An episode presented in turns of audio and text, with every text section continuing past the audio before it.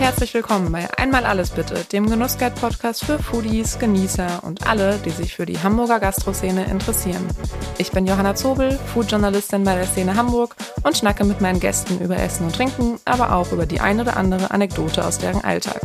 Hier werden nicht nur Gastronomen zu Tisch gebeten, auch Experten und Menschen aus der Foodszene sind meine Gäste.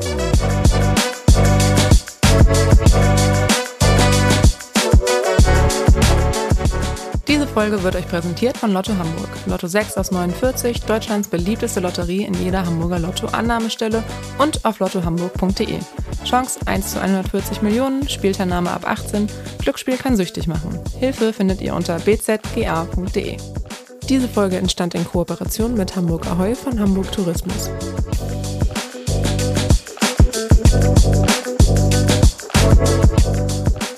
Sie ist Fernsehköchin, führt ein Restaurant, eine Kochschule und eine Bar mit Deli. Cornelia Poletto bringt kulinarische Vielfalt nach Hamburg. Bis Mitte März 2024 verbindet sie in ihrer Dinnershow Palazzo außerdem wieder Akrobatik, Comedy, Musik und Kochkunst. In dieser Folge spricht die Spitzenköchin über ihre Anfänge in der Gastronomie, ihre gastronomische Vielfalt und die neue Show im Palazzo. Herzlich willkommen, Cornelia. Ja, danke. Herzlich willkommen von meiner Seite. Wir sitzen ja hier bei mir in der Sissi-Stube. Genau, ja, das habe ich eben schon gehört, wie auch der Name kam, weil hinter dir hängt nämlich ein Bild mit zwei Hunden und so wie ich hörte, sind das deine beiden Hunde. Ganz genau. Also diese, diese Sissi-Stube ähm, hat tatsächlich viel Geschichte, denn ähm, wir sitzen ja eigentlich hier in meiner Cucina, in meiner Kochschule und äh, da fing mal alles an. In dieser Sissi-Stube war früher mein Büro und dann sind wir irgendwann aus allen Nähten geplatzt mhm. und dann stand dieser Raum hier irgendwie so kahl da und äh, mein Mann hatte immer den Traum einer alten Schwarzwaldstube. Mhm. Und dann haben wir eine gefunden und äh, die hier einbauen lassen. Und meine zwei Hunde heißen Sissi und Franz. Und deswegen heißt das Ganze hier Sissi-Stube. okay, ja, passend. Ja. Ähm, ich habe ein bisschen recherchiert und zwar äh, bin ich auf ein Interview von 2007 gestoßen im oh. Hamburger Abendblatt und da sagtest du, dass du bis zur 10. Klasse eine Klosterschule besucht hast und auch zwischendurch sogar den Wunsch hegtest, dass du mal Nonne werden wolltest. Wie kamst du denn zum Kochen? ja, das war wirklich sehr lustig. Ich äh, bin ja so wie viele ein Scheidungskind, zwar gebürtig in Hamburg, aber groß geworden zwischen Paderborn und Bielefeld. Und in Paderborn äh, ist ja immer noch sehr katholisch, ähm, gab es ähm, eine reine Mädchenschule, das äh, Michaelskloster. Und da habe ich die ersten zehn Jahre meiner äh, ja, nicht ganz zehn Jahre, das ist das Gymnasium gewesen, also ab der fünften Klasse, fünf Jahre meiner Zeit verbracht und es wurde damals noch von äh, Nonnen geführt und dann äh, gab es natürlich auch so tolle Filme wie Das Leben einer Nonne von und mit Audrey Hepburn und da gab es mal ein ganz kurzes Moment, wo ich gedacht habe, das könnte mich vielleicht auch erfüllen, in so einem Kloster zu leben, aber ähm, irgendwie ist es alles anders gekommen und äh, ich habe immer schon unfassbar gerne gegessen. Mhm. Das ist, glaube ich, schon mal die, die Basis äh, für meine ähm, Kochkarriere und habe dann mit einer guten Schulfreundin fast jeden Tag so im Alter ab 15 Jahren äh, verschiedenste Kuchen, Torten gebacken, bis ich mich dann ähm, irgendwann an die ersten salzigen Gerichte mhm. getraut habe und dann irgendwann gemerkt habe, okay, Schule, da ist die Karriere ähm, schon äh, beendet, bevor sie eigentlich startet.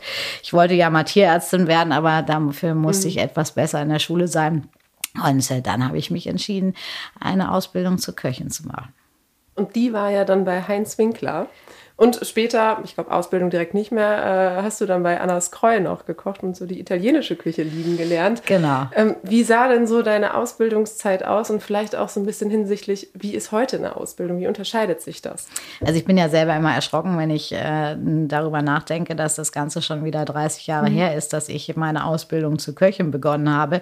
Und das auch noch bei Heinz Winkler damals, ähm, würde ich sagen, einer der größten deutschen Köche, ist ja leider letztes Jahr verstorben verstorben im November und ähm, habe mich vorgestellt nach einem Jahr Hotelfachschule, was auch wichtig war, denn damit hatte ich schon mal ein bisschen Basis, wusste also, wie man mit dem Messer umgeht und äh, bin dann in eine ja männerdominante Küche mit 27 Köchen und einer Köchin, die klassischerweise in der Patisserie war, so wie man das mhm. halt äh, früher so überhaupt akzeptiert hat und habe, glaube ich, am Anfang gar nicht gewusst, auf was ich mich da einlasse. Also wenn ich, glaube ich, nur einen meiner Azubis einen Tag so arbeiten lassen würde, wie ich es damals getan habe, dann hätte ich wahrscheinlich nicht so viele Azubis schon bei mir gehabt und vor allen Dingen wären die äh, ganz schnell weggelaufen.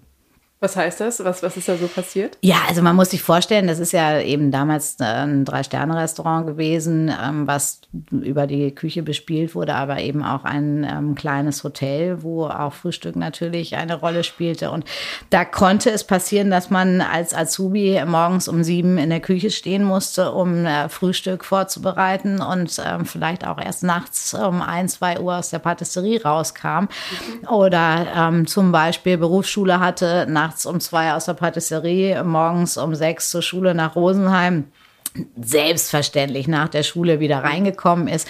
Also das sind einfach noch so ähm, Bedingungen, Arbeitsbedingungen gewesen, die heute, glaube ich, äh, undenkbar wären. Zum Glück. Genau, absolut, absolut. Jetzt hast du ja äh, 2011 ähm, dein Restaurant eröffnet. Das ist ja ganz witzig, weil man ist ja wirklich unter einer Minute da drüben. Also das sind, glaube ich, gefühlt zehn Schritte. Dazwischen kommt noch das Paolas, da sprechen wir auch noch mhm. drüber. Ähm, und das Konzept ist ja dieses, dass es mit einem angrenzenden Feinkostladen ist. Wie kamst du denn darauf? Also das ist ja mittlerweile, wenn ich das sagen darf, alles ganz anders geworden. Okay. ähm, ich habe tatsächlich mein erstes Restaurant damals mit meinem ersten Mann Remigio 2000 mhm. eröffnet, auch in der Eppendorfer Landstraße, allerdings 145, nicht 80. Und äh, musste dort 2010 äh, raus, weil das Haus abgerissen wurde und habe mir dann eine neue Wirkungsstätte gesucht und ähm, mir in der Zwischenzeit auch einen Michelin-Stern erkocht und gesagt, ich habe irgendwie jetzt so viele neue Herausforderungen. Ich hatte eine kleine Tochter, ich habe angefangen, Fernsehen zu machen, Kochbücher zu schreiben und auch immer Gäste mit der Erwartungshaltung, dass ich immer da bin. Und mhm. ähm, das kann man irgendwann nicht mehr leisten, weil der Tag hat eben auch nur 24 Stunden. Und äh, dann habe ich gesagt, ich bin Köchin, die sehr produktverliebt ist. Ich glaube, das ist eh die Basis einer, eines jeden guten Koches. Und ich mache einfach nur einen kleinen Feinkostladen mit der Möglichkeit, dort einzukaufen, aber eben auch zu essen. Mhm. Und äh, habe dann aber ziemlich schnell festgestellt, dass das irgendwie sehr schwierig unter einen Hut zu bekommen ist, wenn mitten im Service äh, das Restaurant voll Gäste aufstehen und fünf Scheiben Salami, drei Scheiben Mortadella und äh, fünf Scheiben mhm. Parmaschinken haben möchten. Und äh, habe dann mich dann entschieden, äh, nochmal komplett ähm, alles umzubauen und wieder ein richtiges Restaurant hier aufzustellen. Okay. Und äh, unter welchem Konzept fährt das dann jetzt? Oder welche Küche? Wahrscheinlich ja italienisch. Also es ähm. ist, meine Küche hat ja immer einen italienischen roten mhm. Faden. Ähm, mein Name ist italienisch, der allerdings angeheiratet ist, aber mhm. die Liebe zur italienischen Küche ist immer äh, noch da. Und äh, somit ist das schon eine sehr mediterran-italienisch äh, geprägte Küche, mhm. die ähm, eben auch alle Möglichkeiten offen lässt. Ich kann bei mir ein Sechs-Gänge-Menü äh, genauso ähm, genießen wie ähm, vielleicht mein mein kleines Galetto alla Poletto, mein kleines Stubenküken oder die wunderbare kleine Vorspeisenreise zum, zum Teilen. Und das macht mir einfach Spaß. Und ich mag einfach tatsächlich doch diese ähm, gehobene Küche und ähm, somit ist seit 21 alles eigentlich so wie früher. Okay.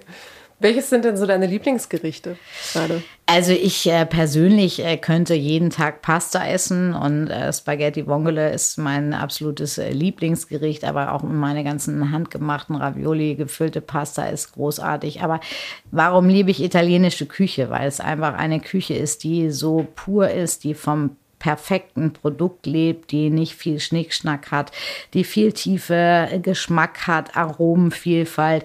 Das ist das, was ich an dieser Küche liebe und ähm, sich deswegen auch bei mir persönlich wie ein roter Faden mhm. durchgezogen hat. Kam das dann auch durch Annas Kreu, dass es dann noch so ein bisschen ja, also der Heinz Winkler war ja auch Südtiroler und äh, somit natürlich auch der italienischen Küche sehr zugetan, mhm. aber doch eher sehr französisch äh, geprägt.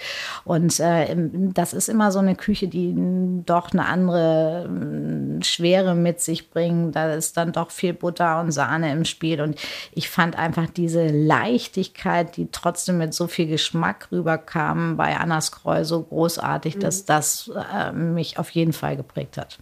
Ist sie denn auch mal Gästin in deinem Restaurant? Ja, Anna ist, äh, ist eine Freundin geworden, mhm. äh, über die Jahre eine unfassbar äh, tolle Frau, ein äh, bisschen verrückt, äh, durchgeknallte mhm. Sizilianerin mit aber einer Leidenschaft fürs Kochen, wie ich sie selten gesehen habe. Mhm. Und sie hat ihr Restaurant ja aufgegeben dieses Jahr und ähm, ich weiß, dass es irgendwie kleine Pläne in Kroatien okay. gibt, äh, da doch noch mal wieder was zu machen. Ja. Sonst kann sie ja vielleicht auch bei dir einsteigen. Jederzeit. Also, falls sie den Podcast hören sollte, Anna, du kannst jederzeit zu mir kommen. Jetzt habe ich auch gesehen oder gelesen, äh, dass du seit 2018 auch ein Restaurant in Shanghai hast, ähm, das The Twins. Zählt das zu der Kategorie Lebensraum, Lebenstraum erfüllen? Ja, also das, das ist ja auch das Schöne, ähm, dass man als Köchin über die vielen Jahre auch ähm, tolle Partner an seiner Seite hat und ein Zwilling ist zum Beispiel solch ein Partner. Und äh, ich liebe diesen Beruf, weil er auch mit so vielen tollen Menschen zu tun hat, auf die man trifft. Und ich habe mal den General Manager von Zwillingen auf der Ambiente, auf der Messe kennengelernt in Frankfurt und ähm, witzigerweise mit ihm dann sofort eine Kochshow gemacht und eine riesige äh, chinesische Delegation mit äh, tausend Kameras und irgendwas dabei. Und dann ähm, kam uns die Idee, dass es doch großartig sein könnte, einen oder den größten Flagship Store von Zwilling mit einem eigenen Restaurant zu verbinden. Und dann haben wir eigentlich das, was hier auf dieser Meile passiert, Restaurant, Bar als auch Kochschule, mhm. alles unter ein äh, Dach gepackt und das Ganze nach Shanghai transportiert. Und das war eine unfassbar tolle ähm, Experience. Das hat sehr, sehr viel Spaß gemacht. Auch die Bestätigung zu bekommen, dass meine Küche auch in Shanghai mhm. funktioniert Leider haben wir es letztes Jahr schließen müssen, weil der Landlord den Vertrag nicht verlängern wollte, will keine Gastronomie mehr haben. Und somit ähm, war das ein toller Ausflug mhm. Richtung Asien. Und ähm, dafür gibt es aber neue Pläne in Düsseldorf für nächstes okay. Jahr. Hast du denn dann auch äh, in der Zeit, in der das Restaurant dort war, noch andere Einflüsse mitnehmen können? Also hat sich dadurch irgendwie dein Stil verändert oder deine Küche? Ja, also das, das ist natürlich immer ganz, ganz spannend, wenn man in einem ähm, völlig fremden Land ist. Und ähm, klar war jeder von uns schon mal beim Chinesen. Das mhm. hat aber nicht so wirklich was äh, mit der Küche dort äh, zu tun. Und man natürlich auch austauschen muss. Produkte, die ich hier bekomme, die ich dort nicht bekomme. Und ähm, auch so den Geschmack der Menschen erstmal ähm, so ein bisschen herausfinden muss. Also ich sage jetzt mal, die Chinesen äh, mögen bei Weitem nicht so stark reduzierte Soßen wie wir. Man denkt immer, ah ja, die essen alles mit Sojasauce, ist doch auch salzig, ähm, ist aber nicht der Fall. Ähm, und natürlich nimmt man immer in jedem Land äh, tolle Erfahrungen mit und ähm, setzt die auch manchmal um. Also ich habe heute Abend einen Kochkurs und da dreht sich alles um Ente und da wird es zum Beispiel im, im, Zwischengang keine Ravioli geben, sondern Enten-Gyoza mit einem Gewürzententee aufgegossen.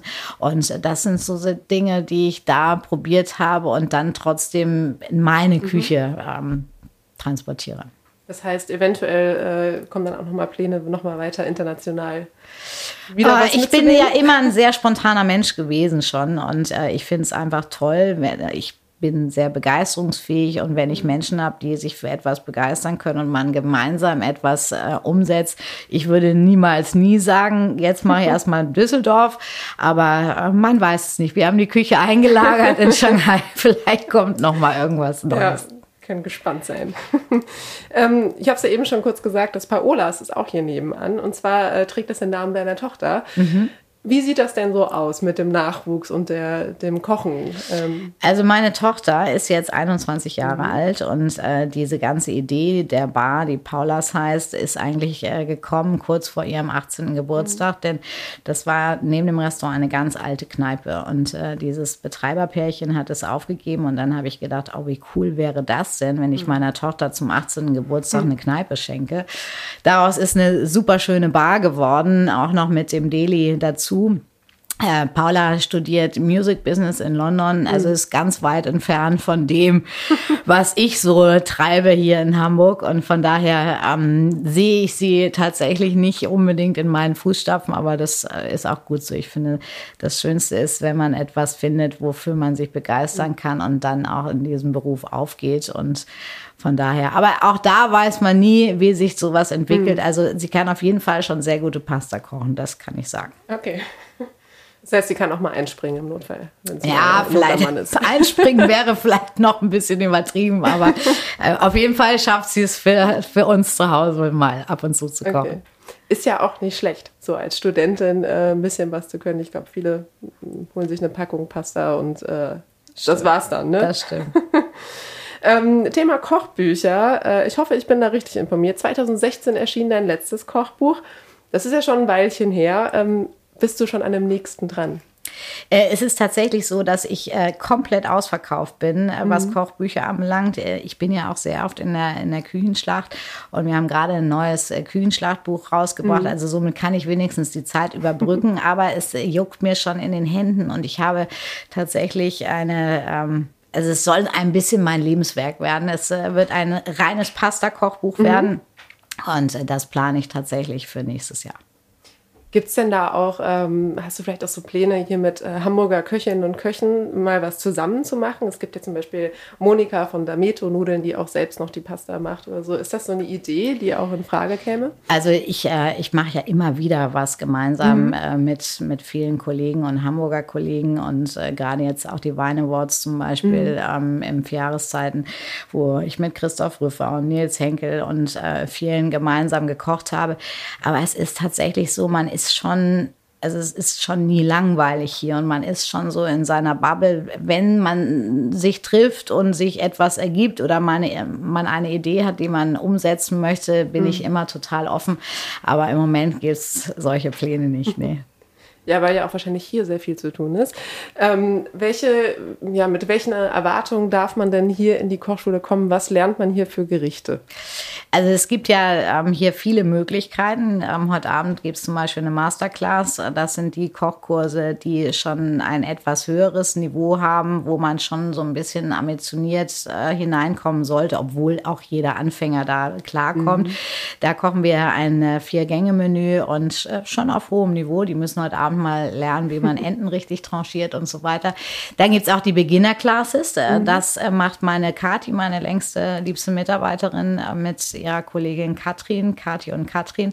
Und äh, da kann ich tatsächlich auch mal erstmal die Basis lernen, mhm. weil das ist ja ganz wichtig, dass man mal weiß, wie man einen richtigen Gemüsefond kocht, äh, wie man überhaupt eine einfache Spaghetti Carbonara zum Beispiel ähm, hinbekommt, ohne dass man hinterher Pasta mit Rührei serviert und so weiter. Dann gibt es die Chefstable, das sind auch ähm, schöne Abende, wo oft eine Winzerin, Winzer zu Gast ist und äh, wir so ein bisschen auch diese schöne Verbindung zwischen Essen und Wein äh, zelebrieren, bis hin zu Geburtstagen, mhm. Taufen, äh, jede Art von Kitchen Party. Also wir haben eigentlich schon alles hier gemacht und mhm. ähm, man hat alle Möglichkeiten hier. Ähm, eine andere Atmosphäre auch zu haben als im Restaurant. Das ist immer noch mal ein ganz, ganz äh, großer Unterschied zu einem Restaurantbesuch hier. Taufe ist ja auch spannend dann eine Taufe mit einem Kochkurs zu verbinden. Das klingt ja auch interessant. Ja, das sind dann auch tatsächlich so, so Vormittage, Mittage, wo gar nicht ein Kochkurs stattfindet, wo wir einfach live kochen in okay. dieser offenen Küche und man an diesem schönen großen Tisch sitzt. Mhm. Und äh, ich glaube, jeder weiß, wie schön es ist, sich am Küchentisch zu treffen. Mhm. Und das macht es so besonders. Ja, ist ein bisschen intimer dann wahrscheinlich einfach als ein Restaurant. Genau, genau. Okay. Wie hat sich denn, du hast ja jetzt schon zehn Jahre diese Kochschule, ähm, merkt man da Unterschiede, wie sich das Verständnis von Kochen und Ernährung bei den Teilnehmern verändert hat? Ja, also als allererstes merkt man erstmal, dass immer mehr Herren kochen. Mhm. Ja, als ich äh, noch das alte Restaurant hatte, hatte ich auch irgendwann äh, das Politino, die kleine Kochschule nebenan. Und da war es ein, war mal ein Mann dabei als Exot. Heute ist das Verhältnis 50-50 mhm. mindestens, wenn nicht okay. sogar mehr Herren. Ähm, das, das ist tatsächlich äh, schon spannend zu sehen. Und ja, also gerade auch Corona hat die Menschen äh, doch wieder an den Herd gebracht. Und auch ähm, dieses Verständnis für gute Produkte. Und ich spreche nicht über Luxusprodukte, aber dass man äh, tatsächlich äh, frisch und selbst und gesund kocht und das mit viel Geschmack, das, ähm, äh, da gibt es schon eine große Entwicklung, die ich auch sehr positiv sehe. Ist ja eigentlich sehr interessant, dass die Köche in den Restaurants Männer waren vor einiger Zeit und in den Kochkursen waren es dann vor einiger Zeit nur Frauen. Ja. Ähm, ja. Also da hat sich schon, schon äh, sehr, sehr viel getan. Allerdings in den Restaurants hat sich fast gar nichts mhm. getan. Also ich komme gerade aus, aus einem Kochwettbewerb und äh, da gab es eine große Jury aus äh, ein, zwei, drei Sterneköchen und äh, ich hatte noch eine Kollegin aus Spanien dabei. Mhm. Und äh, hier in Hamburg gibt es mittlerweile ähm, fast keine Köchin, sagen wir mal, das ist ja auch nochmal ein Unterschied, gehobene Gastronomie oder äh, ganz einfache Sachen, Cafés oder so. Also das ist äh, immer noch eine stark männergeprägte Branche. Es da irgendwelche Ambitionen, Zusammenschlüsse, irgendwie, dass, dass ihr euch da zusammentut als Frauen, ähm, um da die Branche so ein bisschen mehr zu stärken und Ja, also das ist, es ist ja tatsächlich überall so, dass, dass man ähm, so ein bisschen Frauenpower auch ähm, und Netzwerken braucht, um sich auszutauschen. Und ähm, jetzt hier in der Stadt gibt es eben äh, wenige Köchinnen. Meine liebe Anna ist auch nicht mehr da, mhm. aber ich habe zum Beispiel eine Julia Komp äh, getroffen in Köln. Also ähm, wir machen jetzt gemeinsam ein Interview ähm, und erzählen darüber, wie das ist als äh, Köchin in dieser Branche. Aber es sind tatsächlich sehr wenige. Okay. Ja, da ist noch Luft nach oben. Absolut. Jetzt sind ja auch immer mehr die Themen, ähm, die viele Menschen bewegen, Zero Waste oder From Nose to Tail, einfach die ganzheitliche Verwertung eines Tieres. Sind das auch äh, Sachen, die bei dir in den Kochkursen ähm, thematisiert werden? Komplett. Also das, das ist für mich ein ganz, ganz wichtiges Thema. Äh, keine Ente hat nur eine Brust und ähm, mhm. kein Rind äh, nur ein Filet. Und deswegen ist auch heute dieser, dieser Kochkurs komplett rund um die Ente aufgebaut. Also wir, mhm. wir haben wirklich ähm, ein, ein Gänseleber-Parfait ungestopft, bitte, ganz wichtig zu betonen. Also wir benutzen die Innereien, ähm, wir kochen aus den Karkassen äh, die Soßen, den Entenfond. Ähm, aus den Resten äh, von den Enten machen wir die Gyoza-Füllung und genauso haben wir auch noch ganze Enten heute. Also das ist ein riesiges Thema, ist es bei mir aber immer schon äh, gewesen. Und in dem Moment, wo man, ich sage jetzt mal, ähm, die anderen Teile eines Tieres äh, verwendet, da kommt dann tatsächlich auch die wahre Kochkunst äh, zum mhm. Vorschein. Und äh, ich sage jetzt mal, ein Steak in die Pfanne hauen, das kann jeder, der ein Thermometer und eine gute Pfanne hat. Aber ähm, wirklich mal wieder zu schmoren, richtige Soßenansätze zu zaubern, das ist das, was es dann ein bisschen aufwendiger und besonders macht. Bist du dann auch, ähm, um deine Produkte ähm, hierher zu holen, gehst du zu, zu Wochenmärkten oder wo, wo kaufst du hauptsächlich ein? Also es ist tatsächlich mein kleiner Luxus für mich mhm. selber, wenn ich es mal schaffe, auf unseren kleinen äh, Biomarkt hier vor der Tür oder auch auf den Isemarkt zu gehen. Äh, ja, da holt man sich immer wieder Inspiration, weil man einfach wieder sagt, oh ja klar, hey, sind ja schon wieder die ersten Schwarzwurzeln da oder die ganzen Kohlsorten, äh, die es jetzt gibt.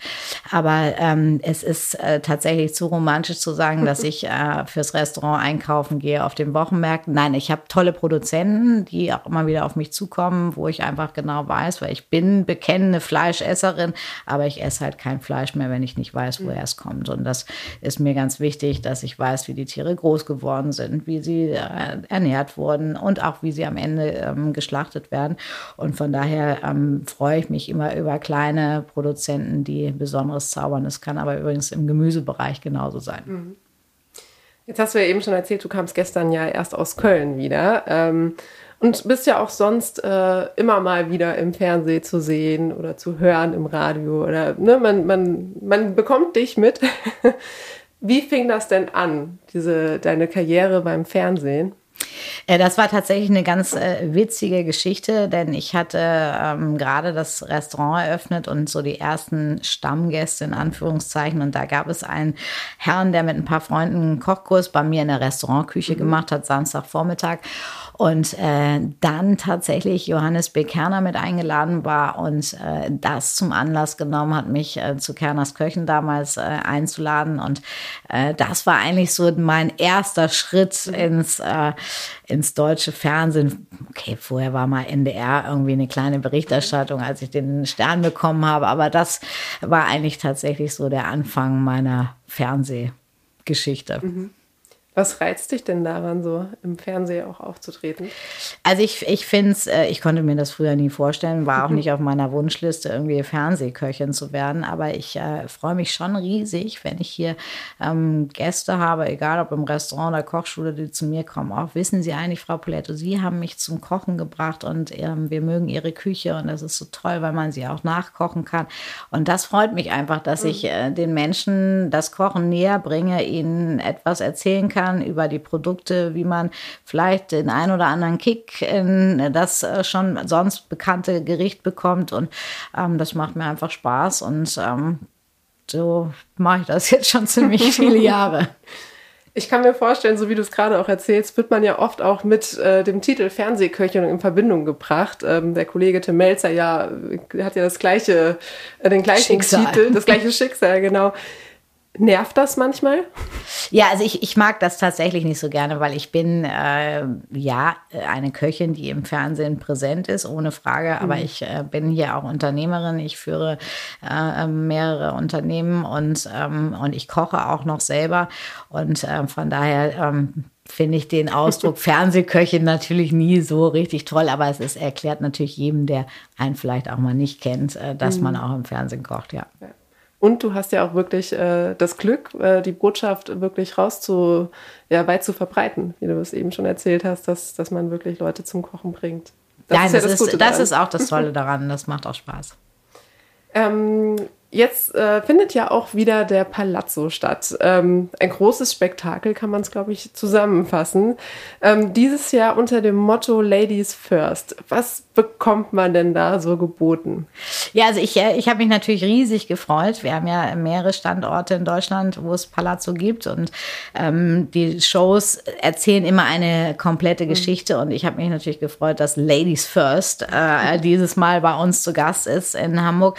Ja, es im Grunde genommen ist es eine Verbindung aus, ähm, ja, es ist ein Dinnerzelt, wo ich verantwortlich bin als kulinarischer Kopf für ein Vier-Gänge-Menü, was dort kreiert wird und wo einfach auf sehr unterhaltsame Art und Weise nebenbei ähm, eben diese tollen Künstler unterschiedlichster Art. Wir haben eine Schlangenfrau, wir haben Miss Frisky und ihren Assistenten, Herrn Kasimir. Wir haben tolle Akrobatik, mhm. ist echt der Hammer. Und ähm, einfach eine besondere Stimmung. Und ich glaube, gerade in diesen doch sehr, sehr schwierigen Zeiten, in, in dem Moment, wo man das Zelt betritt, ähm, ist man tatsächlich für ein paar Stunden in einer anderen Welt. Man kann genießen, man kann auch einfach mal fließen lassen, zuschauen, äh, staunen. Und äh, das ist eine Atmosphäre, die ich liebe und äh, die mir seit vielen Jahren jetzt schon viel Spaß bringt. Mhm. Und dieses Jahr findet ja zumindest in Hamburg äh, der Palazzo das erste Mal auf der Galopprennbahn in Horn statt. Warum denn der Standort? Ja, das ist alles nicht so einfach mit den Standorten und wir mussten unseren äh, lang und äh, liebgewonnenen Standort Deichtorhallen mhm. äh, verlassen, weil immer noch Baustelle, wissen wir alle, wenn wir dran vorbeifahren. Dann hatten wir kurzfristig die kleine Moorweide, die ich auch äh, toll fand, weil sie eben auch sehr nah bei mir am Restaurant ist. Das hat nicht geklappt. Die Politik äh, konnte sich nicht einigen, obwohl sie noch nie so schön ausgesehen hat wie nach unserer Renaturierung. Ja, jetzt ist es äh, Horn geworden ähm, hört sich erst ein bisschen abschreckend an, weil es doch ein bisschen äh, mehr Fahrerei ist. Aber ich bin jetzt schon ein paar Mal da gewesen und muss sagen, es ist äh, weniger schlimm, als man denkt. Und die Uhrzeit, um die wir spielen, äh, dann wird es auch schon wieder ruhiger auf den Straßen. Ist dann auch dunkel, sieht man gar nicht die Umgebung. Nein, und es gibt Parkplätze und die öffentlichen Verkehrsmittel sind wunderbar zu erreichen. Also es ist äh, alles okay. Okay. Ähm, mit dem neuen Standort gibt es ja auch wieder ein neues Menü. Ähm, magst du einmal erklären, was so oder mal erzählen, was auf Ja, es ist echt un unfassbar. Also man merkt schon natürlich, haben wir gerade schon drüber gesprochen, dass sich viel tut. Äh, das äh, Bewusstsein der Menschen, auch weniger Fleisch zu essen, ist mhm. groß. Deswegen gibt es das erste Mal eine komplett vegetarische ähm, Vorspeise für alle, einen äh, wunderbaren gegrillten Artischockenboden, einer Tomatenvinaigrette und einem Kräutersalat. Äh, ich liebe Artischocken, deswegen habe ich gesagt, das nehmen wir jetzt mal rein ins äh, Palazzo.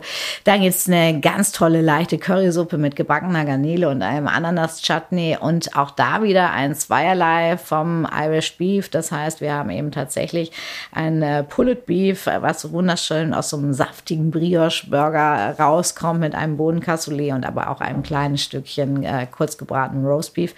Und dann gehen wir nochmal nach Italien und ähm, mach, holen alles aus der Piemontese Haselnuss raus, was man rausholen kann. Klingt gut. Ja, ist auch echt lecker. Ich war sehr zufrieden zur Premiere. Bist du denn dann auch in der Küche oder gibst du da das Zepter komplett ab? Nein, also das äh, ist etwas, was man auch lernen muss, dass man abgeben äh, muss und sollte. Mhm. Und äh, das muss man so verstehen wie ein, ein Pop-up-Restaurant für diese Spielsaison. Ich habe einen tollen Küchenchef, der mich auch schon seit mhm. vielen Jahren äh, dort begleitet. Wir bereiten das gemeinsam hier vor, kochen es Probe und dann setzt er das mit seinem Team um. Und ähm, nochmal Kompliment an Kevan, das macht er super. Gehst du denn dann auch mal so undercover äh, vorbei und probierst einfach mal oder klappt das gar nicht, weil dich sowieso jeder erkennt? Es ist tatsächlich äh, sehr, sehr durchgetaktet. Man kann da nicht undercover probieren, mhm. ähm, da wir ja auch eben die Kombination aus, aus Show und äh, Dinner haben, müssen wir auf die Minute genau ähm, dieses Essen herausgeben. Also wir haben auch ein Fließband, wo mhm. jeder Handgriff äh, stimmen muss, weil wir nicht sagen können, oh sorry, heute hat die Suppe 15 Minuten länger gedauert. Von daher, ich kann aus dem großen Kessel mal die Suppe probieren mhm. und sagen, gut, oder ähm, hier fehlt noch ein bisschen was. Aber ansonsten äh, kann man es eigentlich dann auch nur als Gast äh, tatsächlich okay. genießen. Kannst du dich ja vielleicht einfach mal einschleusen. Das mache ich öfter. ähm, jetzt, wo wir das Thema gerade eben kurz hatten, so das Zepter abgeben, die Verantwortung abgeben, Fiel dir das anfangs dann schwer, äh, als du ein bisschen größer wurdest, äh, mehr dazu kam und ich meine, du kannst nicht an fünf Stellen parallel sein? Nein, ich, äh, das, äh, das fiel mir richtig schwer. Also ich erinnere mich noch, als ich erst nur mein kleines Restaurant hatte und äh, wirklich von morgens bis abends äh, da selber war, mitgeputzt habe, mich hingesetzt habe, Menüvorschläge geschrieben habe und, und, und. Ähm, das kann man irgendwann alles mhm. nicht mehr und deswegen muss man auch das Delegieren lernen und und äh, ich habe ein unfassbar tolles Team, wirklich Säulen, die schon seit vielen Jahren, ich habe vorhin schon Kati genannt, die ist jetzt seit 21 Jahren hier, mein Serviceleiter Roland seit elf Jahren. Also äh, mein Küchenchef ist äh, Azubi gewesen, noch im alten Restaurant. Also das ist schon außergewöhnlich, so tolle Menschen an seiner Seite zu haben. Und von daher, ähm, toi, toi, toi, sind wir echt gut aufgestellt. Ähm, ganz kurz aber nochmal zu dem Palazzo. Wie kam das denn überhaupt dazu, ähm, dass du dieses Konzept äh, übernommen hast, also da, da mitmischt? Ähm, es ist ja immerhin auch so ein nostalgischer Spiegelpalast. Hat das irgendwie so, hat das was Persönliches auch, dass sich das an irgendwas erinnert oder woher kam das? Also ich, ich komme ja aus einer Familie, ähm, die sehr tierlieb ist und mhm. ähm, ich habe irgendwie äh, immer erst so an Zirkus gedacht und habe gedacht, das ist irgendwie, das ist auch so eine eigene Familie, so ein, so ein Zirkuszelt. Und wir haben zwar keine Tiere bei uns im Palazzo, aber wir haben schon eine eigene Palazzo-Familie da. Und das ist einfach so toll, wenn man auch sieht, dass die Künstler ja für diese Zeit auch hier in Hamburg leben, ihre Kinder mitbringen und, äh, und wirklich ein, ein großer Zusammenhalt da ist. Und, und es ist eben für diese Zeit eine andere Welt. Und äh, das macht mir total viel Spaß. Darf man denn auch äh, bisschen anderes Thema oder auch nicht. Ähm, Hunde äh, mitnehmen zum Palazzo? Es ist tatsächlich eine Frage, die mir noch nie gestellt wurde. Ähm, ich glaube, dass es schwierig wäre, weil es für die Hunde auch zu laut ist mhm. und weil es doch manchmal auch alles ganz schön eng ist, gerade wenn so die Akrobatik äh, da mit riesigen ähm, Matratzen äh, und äh, dass ihnen nichts passiert, wenn mal irgendjemand abstürzt. Also von daher, ich glaube, man täte da dem Hund nichts Gutes. Okay. ähm, kommen wir mal so in Richtung Weihnachtszeit, wobei der Palazzo ja irgendwie auch schon so weihnachtlich und festlich ist mit den ganzen Kerzen und äh, Lichtern. Ähm, aber Weihnachtszeit, du hast dich in den letzten Jahren ja auch äh, immer sozial engagiert, Weihnachtsmenüs für Obdachlose gekocht. Was ist denn in diesem Jahr geplant?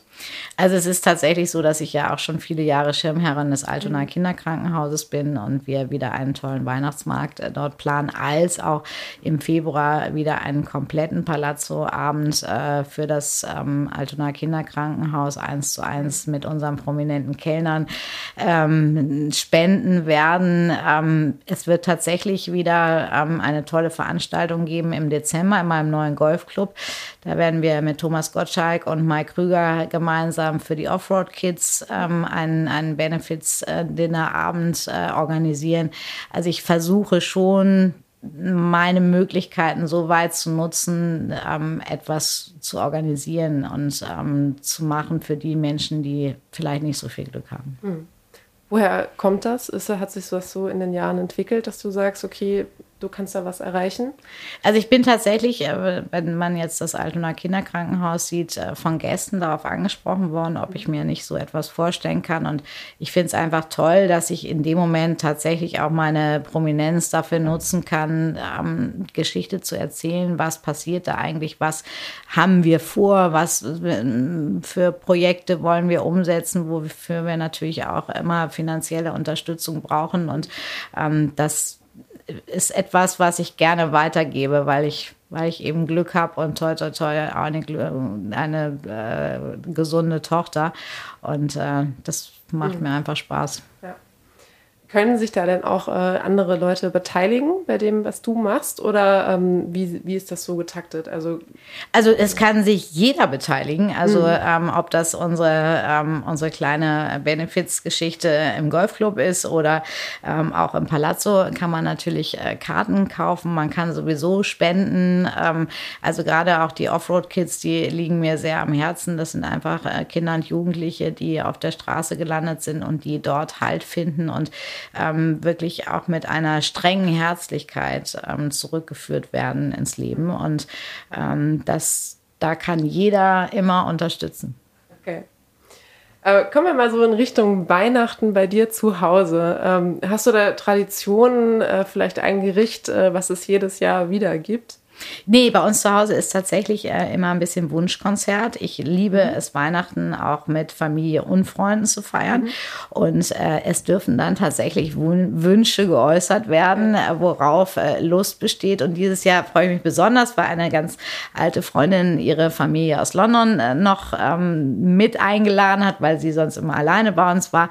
Und äh, wir werden jetzt mal so in den nächsten Wochen abfragen, oder ich frage ab, worauf habt ihr denn Lust? Also ich kann nur eins verraten, es ist meistens irgendwas mit Pasta dabei. Okay. Ungewöhnlich. ja. bei, bei, uns gibt es immer Pfefferkuchensoße. Das ist äh, mit diesem Honigkuchen. Ja, auch sehr lecker. Ähm, aber stehst du dann alleine in der Küche oder wird dann wenigstens geholfen auch? Nein, ich, äh, ich gebe zu, dass ich äh, gerade so aufwendige Sachen wie eine schöne Soße zum Beispiel mhm. zum Hauptgang, äh, da frage ich dann meine Köche im Restaurant, ob sie mir okay. ein bisschen was äh, mit vorbereiten können. Ja. Aber ansonsten ist das auch so ein bisschen nach einer äh, langen, harten Weihnachtszeit, die wir in der Gastronomie mhm. haben, das Schönste wirklich einzukaufen und ähm, so ganz entspannt am 23. Mhm. die ersten Vorbereitungen zu machen machen, um dann am 24. für die Gäste da zu sein. Okay. Habt ihr einen Weihnachtsbaum zu Hause? Na klar, immer groß. Ich liebe, ich liebe Weihnachten und ich liebe auch Weihnachtsbaumanhänger und ich habe eine riesige Sammlung, die ich überall auf der Welt ähm, zusammen äh, habe und äh, das ist einfach, das ist so ein Zelebrieren, irgendwie schöne Musik und äh, mhm. Weihnachtsbaum schmücken und so ganz langsam auch den Stress der Weihnachtszeit hinter sich zu lassen. Sind das dann so, so kitschige Anhänger? Ich glaube, äh, meine Tante schenkte mir mal so eine, eine Gurke. Ich glaub, ja, ja, ja, genau. Also die, äh, meine Anhänger haben tatsächlich meistens mit Essen und Trinken zu tun. Das sind okay. äh, mini kleine Champagnerflaschen, mhm. Whiskyflaschen, äh, Kaviardosen. Also das alles ist ess- und trinkbar an meinem Baum. Champagner ist ein gutes Stichwort für äh, Silvester. Was ist denn da so geplant? Wo feierst du das? Feierst du Silvester? Äh, Silvester feiern wir ähm, das zweite Mal jetzt hier in meiner Cucina mit ein paar mhm. Freunden. Und das ist auch sehr, sehr lustig, weil wir uns, und das ist eigentlich fast noch witziger als die Party, äh, wir uns morgens treffen und gemeinsam das vorbereiten, was wir essen wollen. Und äh, dann einmal alle nach Hause gehen, uns umziehen und dann hier gemeinsam essen und ins neue Jahr hinein feiern. Und äh, dieses Jahr haben wir auch ein Motto Viva la Diva. Mhm. Das klingt gut. Das heißt schön mit äh, Verkleidung auch dann. Na klar, das bringt gleich eine ganz andere Stimmung. das stimmt. Ähm, jetzt kommen wir schon zur letzten Frage tatsächlich. Wo gehst du denn gerne äh, in Hamburg außerhalb deiner Restaurants essen oder in welche Bar gehst du gerne oder welche kannst du empfehlen? Also ich, ähm, ich bin tatsächlich ähm, selten unterwegs und ähm, ich besuche natürlich total gerne meine Kollegen. Ich sage jetzt mal, mein Lieblingskoch in Hamburg ist Christoph Rüffer. Das mhm. ist immer etwas sehr Besonderes, ähm, da ein, zwei Mal im Jahr ähm, hinzugehen. Ich äh, liebe es aber auch, wenn ich mal samstags vormittags in der Stadt bin, äh, um bei Yoshi im Alsterhaus einfach nur ein bisschen äh, Sushi und Sashimi zu essen. Also ähm, ansonsten muss ich ehrlich sagen, ist es für mich auch manchmal sehr, sehr schön, einfach sonntags zu Hause zu sein und was ganz Einfaches selbst zu kochen. Kann ich verstehen. Liebe Cornelia, vielen Dank für das nette Gespräch. Ähm, das klingt jetzt sehr früh, Mitte November, aber schon mal eine schöne Weihnachtszeit. Danke. Äh, und ein schönes Silvester. Das Vielleicht sieht man ja ein paar Bilder dann auf Social Media von Bestimmt. eurer Party. Das wünsche ich auch. vielen Dank. Schön, dass ihr auch in diese Folge reingehört habt. Habt ihr Fragen, Anregungen oder Kritik? Dann schreibt uns eine Mail an redaktion.genussguide-hamburg.com. Wenn ihr mehr über die Hamburger Gastroszene wissen wollt, dann schaut auf genussguide-hamburg.com vorbei. Hier erfahrt ihr, in welchen Restaurants sich der Besuch lohnt, welche Neuigkeiten es gibt und bekommt spannende Einblicke hinter die Kulissen der Hamburger Gastroszene. Ich freue mich auf die nächste Folge von Einmal alles bitte.